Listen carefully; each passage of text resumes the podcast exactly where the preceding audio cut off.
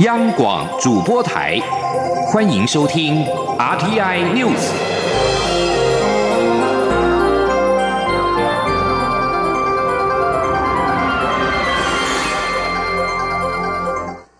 各位好，我是主播王玉伟，欢迎收听这节央广主播台提供给您的 RTI News。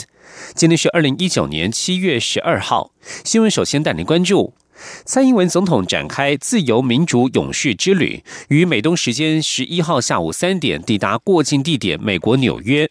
美国在台协会主席莫健及我驻美大使高硕泰特地上街迎接，现场还有上百名侨胞到场欢迎。纽约时报、路透社、朝日新闻等多家外媒也派记者采访，显示蔡英文总统此行受到高度关注。总统已经正式展开三天两夜的过境行程。第一项行程是在十一号晚间六点三十分，也就是台湾时间今天清晨六点三十分，出席友邦驻联合国常任代表欢迎酒会。举办地点在我国驻纽约办事处，这也是我国总统首次在纽约会见友邦联合国常任代表。此外，总统在纽约也将接见多位美方政要，安排与美方政要通话，并且与重要的美国企业领袖进行高峰会，前往哥伦比亚大学与学者和学生座谈。总统在出发之前，预先安排了与知名的 YouTuber 阿迪及志奇合作，针对出访相关国政与外交议题拍摄影片，希望透过社群媒体，从轻松而且不同的角度，让更多国人了解台湾的外交处境与政府努力的成果。在航程当中，已经试出第一支影片。另外，立法院欧洲议会与议员友好协会会长蔡世应十号与尤美女陈曼丽以及吴坤玉等民进党籍立委访问欧洲议会。欧洲议员在中国关切之下，不畏压力支持台湾，肯定台湾与欧洲是民主、人权及法治的理念相近伙伴。立法院台湾与欧洲议会议员友好协会会长蔡世印、尤美女陈曼丽及吴坤玉四位立委，七月十号到十一号抵达比利时布鲁塞尔访问。十号除了拜会德国籍的欧洲议会新任友台小组主席盖勒以及保加利亚籍副主席科契夫，另外与多位跨党团议员参叙交流。盖勒在十号也在脸书贴出与台湾四位立委合影的相片，并且表示有与由华人自由选举出来的明代会面，感觉总是良好。据了解，中国方面对于盖勒接任友台小组主席曾经表示关切。有美女表示，十号拜会时，盖勒强调欧洲重视民主法治及人权，与台湾是理念相近伙伴，所以他们支持台湾。他则是感谢欧洲议会过去发表声明支持台湾人权工作者李明哲，以及邀请李明哲的妻子前往欧洲议会，希望台欧双方未来的关系持续加强。继续关注的是两岸焦点。日前有二十三家台湾网络媒体转载中国官方媒体文章，批评政府，引起红色渗透的质疑。陆陆委会发言人邱垂正在十一号表示，立法院下个会期将会优先审议两岸条例与广电三法，以强化民主防卫机制。中国国台办所属的中国台湾网九号刊登题为“今日蔡当局霸道把管，明年民众轻松拔菜”的评论，批评监察委员弹劾台大校长管中敏是对国民党赶尽杀绝，侵犯大学自主。二零二零选举。将会终止民进党在台湾的胡作非为。苹果日报报道，九号有民生新闻网、华明通讯社与纸传媒等二十三家民众陌生的台湾网媒，一字不差的转载本文，不仅标题未改，许多反转简的错别字也没有修正，质疑台湾媒体已经被红色渗透。国安局对此表示，有关媒体报道的情势，国安局均有所掌握。国安局也提醒民众应该提高警觉意识，避免陷入中共统战作为而不自觉。另外，针对禁止中共代理人的《两岸人民关系条例》修法进度，陆委会十一号表示，将积极配合民进党立院党团所提出修正草案，优先推动修法。未来在立法形成过程当中，政府会广泛听取学者专家与社会各界的意见，力求严谨明确的立法，进一步建立合宪合法、完善可行、明确严谨的民主防卫机制，维护两岸健康有序的交流。请您记者王兆坤的采访报道。陆委会副主委邱垂正表示，近年中共以锐实力对民主社会进行渗透与分化，这是举世公认的事实。美国、澳洲等先进民主国家为反制境外势力渗透分化，纷纷制定反渗透法、外国代理人法等法律，这已是国际的趋势。邱垂正指出，中共于今年初提出“习五条”后，加大对台统战渗透力道，并利用台湾民主自由开放的社会环境，透过各界人士强力为其进行政治宣传，以达混淆视听、分化台湾社会并破坏我国政治秩序的效果。因此，有必要推动相关修法。邱水正说：“台湾站在中共锐实力威胁的最前线，为应应中共企图消灭中华民国的新型统战作为，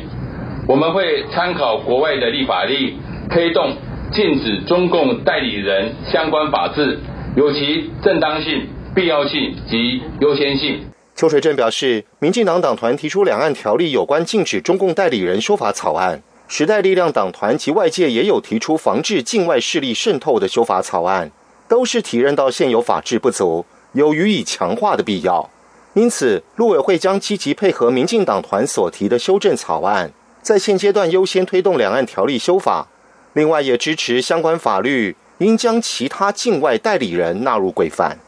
陆委会强调，行政及立法部门后续将共同推动合法、合宪且可行的法案。在未来立法形成过程中，政府也会广泛听取学者专家与社会各界意见，力求严谨明确的立法，并经由立法院就相关修正草案的充分讨论，形成整体政策方向及凝聚社会共识，以其建立一合宪合法、完善可行、明确严谨的民主防卫机制，维护两岸健康有序的交流，确保自由民主宪政体制及社会经济的正常运作。捍卫国家主权与安全，同时兼顾保障人民的基本权利。中央广播电台记者王兆坤台北采访报道。继续关注受到外界瞩目的环境议题。养泥公司花莲新城山矿场周周遭的居民不满经济部核准养泥矿权展延二十年，提出诉愿遭驳回之后，提起行政诉讼。台北高等行政法院十一号判决撤销诉愿决定及原处分，全案仍可上诉。此案也是原住民资商同意权胜诉的首个案例。反雅尼自救会开心的表示，泰鲁格族人赢了。环保团体则是呼吁经济部不要再浪费人民的纳税钱上诉。法福基金会律师谢梦雨表示，这是相当重要的判决，因为这是原住民族基本法通过以来第一例以资商同意权的案例进到行政法院，也是第一例从族人的角度来判决胜诉，是台湾在原住民族转型正义与权利维护上指标性的判决。对此，雅尼公司表示深感遗憾，并且表示收到判决书之后将会依法提起上诉。经济部矿务局则表示尊重雅尼的决定，经济部也会在收到判决书之后，从法治、产业发展、社会环境以及原民权益等层面展开研议，决定是否提出上诉。同样是环境议题。绿色和平十一号公布了执行一年的海岸快筛快筛调查结果，全台湾海岸上的废弃物有高达一千两百二十七万公升，重达六百四十六公吨。如果以大型黑垃圾袋来算，可以装满十五万三千四百袋。统计平均每公里海岸线上的垃圾体积，竟然是日本的二点四倍，韩国的一点七倍。绿色和平也发现，新北瑞芳、彰化大城、台南青草仑等三个海岸点是全台湾海废量最多的三个地区。前天记者陈国维的采访报道。国际环保组织绿色和平与荒野保护协会耗时一年，走访台湾本岛海岸线一百二十一个侧站，调查海岸废弃物的分布情况。结果发现，台湾海岸上估计有十五万三千四百袋的垃圾，总体积达一千两百二十七万公升，总重约六百四十六公吨，而且有一半集中在百分之十的海岸线上，又以基隆、新北、桃园沿线的北海岸，以及彰化、云林、嘉义、台南沿线的西南。南海岸最为严重。另外，统计有百分之六十五的垃圾累积在北向、西北与东北向的海岸。绿色和平海洋专案主任严林说：“我们经过一整年的这个快筛调查以后，就发现说，台湾全岛的海岸上有超过十五万袋的垃圾。那如果以每公里平均的这个海废体积量呢，就相当于是日本的二点五倍，然后将近是韩国的两倍。”绿色和平也列出全台十三个较脏的海海岸地点，并表示政府单位只要优先清理这些海岸段的垃圾，就等于能清掉台湾一半的海洋废弃物。当中又以新北瑞芳台二线八十三点二公里处的海岸段最脏，平均每一百公尺的垃圾量可以装满一百四十五个大型黑垃圾袋。其次为彰化大城南段海堤的七十四袋，以及台南青草轮的六十八袋。垃圾类型以保利龙渔网绳索。浮球及塑胶瓶罐为大宗。叶林表示，从这次实际走访的经验来看，人力清除海废的效率会比机具处理来得高，对于生态冲击也最低。绿色和平呼吁环保署及海保署应制定海洋废弃物管理办法以及海洋废弃物污染管制标准，并带头清除海废热点，依照不同区段的污染程度做有效资源的分配运用，协助地方政府或管理单位提高清理频率和。效率才能恢复海岸风光。中央广播电台记者陈国伟台北采访报道。继续关注的是财经消息。日本为了报复南韩法院的一纸判决，从七月四号起对南韩出口的三种关键半导体原料采取管制。韩国也考虑寻求世界贸易组织 WTO 仲裁，不排除同样采用经济制裁手段回击。日韩贸易战一触即发，究竟在两国的算盘底下，台湾能否受惠？请听记者杨文军的采访报道。日本对南韩出口的三种关键半导体原料，包括光阻剂、氟化氢、氟化聚乙亚胺，采取管制，预料将大幅影响包含三星、LG 等长期向日本进口的电子大厂。南韩财政部长洪南基近期在受访时指出，面对日本这样的行为，他们考虑寻求世界贸易组织 WTO 仲裁，但由于时程上旷日费时，不排除同样采用经济制裁手段回击。中央大学台湾经济发展研究中心执行长吴大任指出，在这样的情况下，当然对台湾有利，因为台湾科技产业主要竞争对手国是南韩，三星在原料不足的情况下，对台湾厂商将有转单效应，台积电将可受惠。不过，工研院产业科技国际策略发展所研究总监杨瑞玲认为，以三星三大事业体系——晶圆代工、手机、记忆体来说，晶圆代工赢不了台积电，台积电仍是第一名，第三名出问题并不会影响第一名。而目前，不管是手机或记忆体市场，都面临供过于求的问题。三星的供应减缓，说不定对市场还有加温、去化库存的正面效应。他说。这个事情，搞不好其实对于全球的记忆体市场来说，可能还是一个正面的帮助嘞，因为它可以就就不会去产生新的这个记忆体产品，所以会加速呢，让库存呢能够去化。台湾经济研究院景气预测中心主任孙明德则分析，日韩贸易战跟美中贸易战的本质不同。日本是卖东西的，对南韩是顺差，所以这次可能是日本首相安倍在大选前的政治性动作，希望借此吸引选票。毕竟日本当初会卖半导体原料给南韩，也是为了避开美国制裁，而且日本自己的厂商也需要购买南韩的半导体产品，伤了别人，自己不一定定。有什么好处？所以选后极有可能高高举起，轻轻放下。中央广播电台记者杨文君台北采访报道。继续关心国际消息。联合国人权理事会在十一号以些微票数之差通过了一项决议，将对菲律宾扫毒战发表全面性报告。监督团体表示，这场扫毒战已经夺走超过两万条人命。这项决议引发菲律宾总统杜特地政府的强烈反弹，声称死亡数字被夸大。他们估计的死亡人数是五千三百人，而且扫毒行动获得众多菲律宾人的强力支持。不过，杜特地三年来的扫毒战造成许多人遭到杀害，甚至传出警方和蒙面枪手在夜晚杀害嫌犯。活跃人士表示，原本希望联合国决议能够要求进行正式的调查，后来仅要求发表报告以获得支持。这里是中央广播电台。是阳光，翅膀打开了世界之窗；是阳光，翅膀环绕着地球飞翔。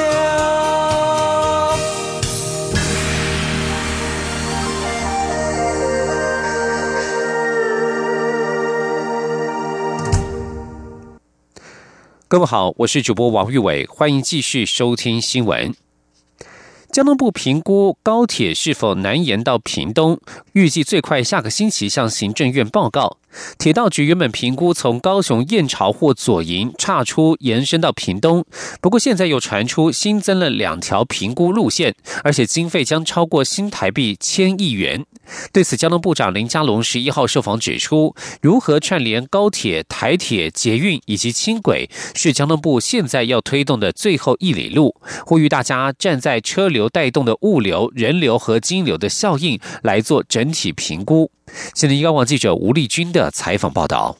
高铁南延案传出将新增两条评估路线，包括经高雄市区进入屏东，或从左营至小港机场，再延伸到屏东潮州。不过经费都将较原先评估从燕巢或左营岔出的两条路线增加新台币三四百亿元。对此，交通部长林佳龙十一号下午受访时指出，交通部现在就是希望提升环岛铁路网的功能，包括。西部高铁及东部快铁，因为大众运输，尤其是轨道的建设，不只有新建的成本，也能让车流、物流、人流及金流畅通无阻，发挥国土规划的效益。林佳龙说：“那台湾已经不是个别的在新建轨道，而是串联整合的发展。所以，怎么样去把包括像高铁、台铁？”捷运、轻轨都串联起来，让它可以四通八达。这个也是我们交通部现在可以说是要推动的最后一里路。所以，请各位在评估的时候，不要站在只是交通的角度，要站在国土规划。跟整个车流带动的物流、人流跟金流的效应来做整体的评估。林佳龙也指出，高铁南延案仍在进行可行性评估，审查也相当严谨。但是由于审查会四月召开时，审查委员有些新的建议，因此交通部也从善如流，做了一些修正，但仍未做出最后的决定。中央广播电台记者吴丽君在台北采访报道。交通便利也可能衍生出其他的问题。政府推动浪漫台三线计划，希望打造结合生活、文化、生态、产业和观光的浪漫大道。不过，台三线飙车问题严重，当地居民也多次反映，希望政府能够解决。客委会主委李永德十一号表示，近日将协同交通部、内政部警政署、苗栗县政府与重机团体沟通，希望提出完整的解决方案。今天记者王维婷的采访报道。客委会十一号在行政院会报告台三线客家文艺复兴成效。浪漫台三线计划自二零一六年起推动，从历史、人文、产业三面向发展。今年在张之细路、博公照护站、客庄青年创生等已经展现亮点，开创兼顾生活、生产及生态的乡村发展模式。针对台三线的飙车问题，科委会主委李永德表示，越来越多当地居民反映，希望政府协助解决。之前也请苗栗县政府加强设置测速照相或罚款，但是仅略为改善，无法根本解决问题。李永德说，飙车问题已经对台三线的居住品质、环境造成威胁。科委会近期会与交通部、内政部警政署、苗栗县政府一起和重机团体面对面沟通，希望提出完整的解决方案。李永德说：“因为基本上呢，哈，我们是认为地方的居民呢，并不是哈反对哈。”或者是严格禁止哈重机进入哈这个台山县，但是呢，在很多的时段哈，那么很多的地方呢，它造成一个非常非常严重的对生活品质跟安全上的威胁，而且大家也可以在媒体上看到常常发生事故哈，所以这些呢都造成地方啊居住环境。品质的一些威胁了，所以我们会对这个问题来做一个提出一个完整的解决方案，啊，看看怎么样能够大家哈都能够接受了。行政院长苏贞昌在院会听取报告后，指示客委会自区域发展的角度，统合审视各项规划，掌握施作品质及进度，并妥善辅导维运。已经完工的步道与历史街区等，也请持续加以宣传，结合慢食、慢游、慢活等观光行销，让国人及国际旅客更加了解台湾客家文化，进而带动客家产业发展。苏奎说：“浪漫台三线计划不只是重要的客家政策，也是客家文化复振、推动客庄地方创生的重要动力。”过去台三线是许多客庄年轻人外出打拼的路线，希望经由中央地方的共同努力，从各方面把环境营造好，让台三线又成为年轻人返回客庄贡献故乡、实现浪漫理想的大道。中央广播电台记者王威婷采访报道。社会消息。连续犯下枪击案被通缉的范闲岑洪宗，十号在嘉义县大埔乡被警方围捕时遭到击毙。警政署长陈家清十一号下午在脸书发文表示，他与内政部长徐国勇特地前往台中表扬此案的有功人员，借此鼓励警察同仁正确大胆用枪。陈家清表示，如果警察喝令，就能够让歹徒束手就擒，没有人希望看见流血的场面。但是执法过程当中，常常是危机四伏、生死一线间。警察的用枪时机一直是国人关注的警政议题。此案在对峙过程当中，第一线同仁大胆正确的使用枪械制止、化解危机，因此针对冒险犯难、舍身交战的手工人员予以破格升职。行政院长苏贞昌十一号在行政院会表示，围捕过程当中有远警受伤，犯人被击毙，他不乐见任何人丧失生命，但是警察确实用尽心力维护治安、保护居民。他呼吁国人同胞一定要给执行公务的公务人员，包括警察最大的支持。持续关注这一起劳资争议。长荣空服员罢工落幕之后，参与罢工的桃园空服员职业工会干部郭郭芷嫣，却在私人群组扬言将电报退出罢工者，甚至将在机长的飞机餐里面加料，结果遭到截图外流，引发轩然大波。长荣航空也在十一号召开人评会，禁予免职处分。对此，交通部长林佳龙表示尊重，空服员工会则表示将协助郭芷嫣寻内部管道申复。今天记者吴丽君的采访报道。长荣航空继日前针对一名唆使空服员送特殊餐点的机长寄出两大过免职处分后，十一号再度针对空服员郭芷嫣涉及霸凌恐吓，甚至影响非安的言论召开人评会，最后以其身为副事务长，相关发言却引起机师及旅客恐慌，同时影响公司商誉，禁予免职。不过仍可于十四天内寻公。公司内部管道进行申诉。对于长荣接连做出的处分，交通部长林佳龙十一号下午受访时表示尊重。他说：“因为员工的奖惩是公司治理的一部分，所以任何的处分，尤其到免职的程度，相信一定需要很慎重的程序。那因为详细的内容不是外人能够完全了解。好，我们基本上是尊重。不过，陪同郭子嫣出席人评会的空服员工会理事段佳慧强调，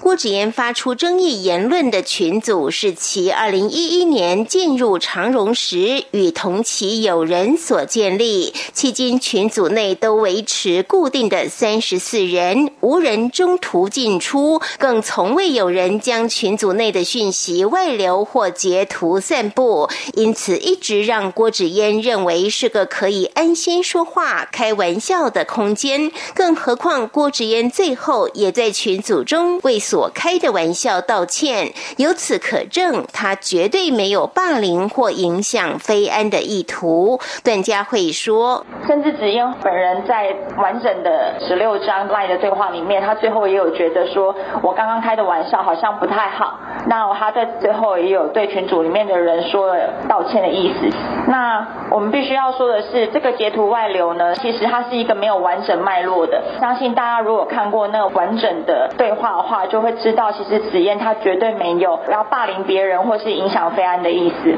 工会认为，公司过度解释及放大郭子嫣的私下言行，此举也将限缩员工言论自由及隐私，更有因其身为工会理事，积极参与工会活动，借故放大惩处之余。于因此将全力协助郭子嫣提出申复或进行救济，以维护干部及会员的权益。中央广播电台记者吴丽君在台北采访报道。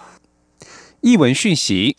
以演唱古典合唱歌曲见长的拉茜人男声合唱团，本周日将携手瑞典 Ringmasters 男声四重唱，首度演绎礼法厅风格的曲目。不只要唱，还要加入肢体动作。拉茜人甚至还为此瘦身，展现最美的外形。拉线人文化艺术基金会执行长林俊龙笑说：“从宅男变型男过程真的很辛苦，希望借此让大家看到拉线人更多元的表演风貌。”请您央广记者杨仁祥、江昭伦的采访报道。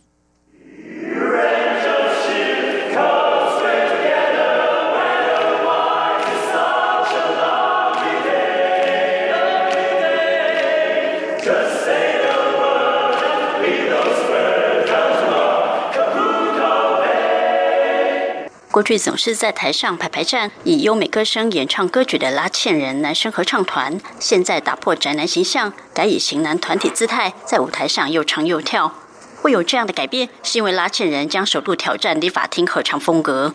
所谓的礼法厅合唱，是目前风行欧美的一种合唱形式，以无伴奏人声融合古典与爵士和弦为风格。舞台上的呈现也多了更多肢体动作元素。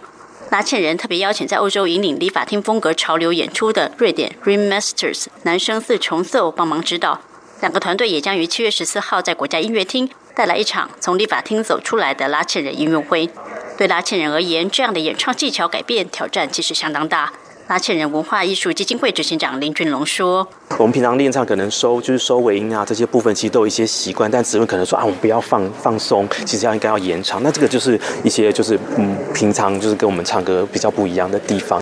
为了让演出更有舞台魅力，拉纤人为此还要求团员们减肥，展现最好的身形。林俊龙说：“我们在甄选团员，就是这一次就是从拉纤众多的团体当中，以男生团为主，管就是颜值的考量、声音的考量之外，还有就是肢体的协调性，都是在我们甄选团员当中的的的条件。这样，在台湾甚至亚洲，立法厅合唱都相当少见。拉纤人希望借由这次与瑞典 Remasters 同台合作演出，让团队未来有更多不同路线的发展。”中国电台记者杨仁祥、张昭伦台北采访报道。继续关心的是体育消息。台湾女将詹永然与克罗埃西亚选手多迪格搭档参加温布顿网球锦标赛混双赛事，十一号以七比五、七比六直落二击败地主选手组合晋级四强。两人下一轮将与大会第五种子荷兰选手库尔霍夫以及捷克女将佩斯克争夺决赛门票。此外，台湾小将在十一号也传出捷报，台英混血的葛兰乔安娜以及韩国队队友朴所炫列为青少年组女双的大会第四种子，十一号以两盘六比四击败对手晋级。八强。而其他球星的表现方面，美国网球女将小威廉斯十一号在温布顿网球锦标赛女单准决赛强势出击，以六比一、六比二轻取捷克非种子选手史翠可娃。冠军赛将与前球后哈勒普对决，争夺第八座温网冠军以及平纪录的第二十四座大满贯金杯。小威生涯至今与哈勒普对垒十次，小威以九胜一负享有压倒性的优势。